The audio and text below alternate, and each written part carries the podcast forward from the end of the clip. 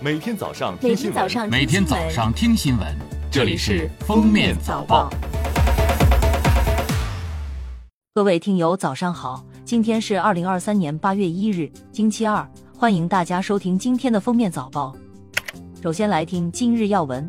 近日，国家发展改革委发布关于恢复和扩大消费措施的通知，其中提出全面落实带薪休假制度，鼓励错峰休假、弹性作息，促进假日消费，鼓励景区门票减免淡季免费开放，鼓励景区结合实际实施一票多次多日使用制。引导博物馆、文化馆、游乐园等延长开放时间，支持有条件的地区建设二十四小时生活圈。国家发展改革委副主任李春林表示，促消费政策不是所谓的掏空钱包、透支需求，恰恰相反，促消费政策的出发点是帮助居民节约开支，买到物美价廉的商品，买到更有科技含量、更符合需求的新产品、新服务，避免不法套路、假冒伪劣等产品。据交通运输部消息，今年以来，交通运输经济运行呈现持续恢复、整体好转的特点。上半年完成营业性客运量四十三点二亿人次，同比增长百分之五十六点三。一月三十一日，国家医保局公布最新异地就医直接结算相关情况。二零二三年二季度，跨省异地就医直接结算两千八百五十四点一三万人次，减少个人垫付三百九十四点一亿元。分别较一季度增长百分之四十六点零二和百分之三十二点六三，跨省异地就医直接结算工作稳步推进。近日，最高检印发《关于依法惩治和预防民营企业内部人员侵害民营企业合法权益犯罪，为民营经济发展营造良好法治环境的意见》，要求依法加大对民营企业内部人员实施的职务侵占、挪用资金、受贿等腐败行为的惩处力度，推动健全涉案财务追缴处置机制。为涉案民营企业挽回损失等。下面是热点事件。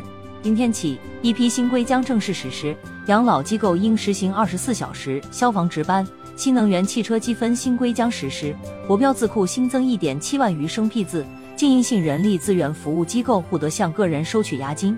扩大适用个税优惠政策的商业健康保险范围，对锂离子电池和电池组、移动电源实施三 C 认证管理。今年第六号台风卡努速度快、风力强，影响范围广，极有可能是今年正面登陆影响浙江的第一个台风。又恰逢农历天文大潮，对浙江海上生产安全带来巨大挑战。神舟十五号航天员乘组已返回地球近六十天。七月三十一日下午，费俊龙、邓清明、张璐三名航天员与公众见面。目前，神十五航天员全面转入恢复观察阶段，身心状态良好。待完成任务返回后，恢复健康评估总结，他们将转入正常训练工作。八月份，天空将上演精彩天象。八月二日和八月三十一日，又大又圆的超级月亮将两度亮相天宇。八月八日，木星与一湾下弦月相合，上演星月童话。八月十日，神秘水星迎来东大距。八月十三日，应先做流星雨，最高或每小时有九十颗左右流星划过天际。八月二十七日。有着“指环王”美誉的土星迎来冲日。最后来听国际新闻。据法新社报道，尼日尔发生军事政变，法国暂停对尼援助后，数千名支持尼军方的抗议者于当地时间三十日聚集在尼首都尼亚美的法国大使馆外，有人试图进入大楼。法国总统办公室也发出警告称，如法国公民、军队、外交官或利益受到攻击，法国将立即且强硬地作出回应。印度在七月二十日宣布，将禁止出口除巴斯马蒂香米以外的一切白米，以此确保本国市场大米供应充足，并以此平衡价格。此举在海外泛起轩然大波，美国、加拿大、欧洲各国的印度侨民们开始恐慌性的抢米。感谢收听今天的封面早报，我们明天再见。本节目由喜马拉雅和负面新闻联合播出。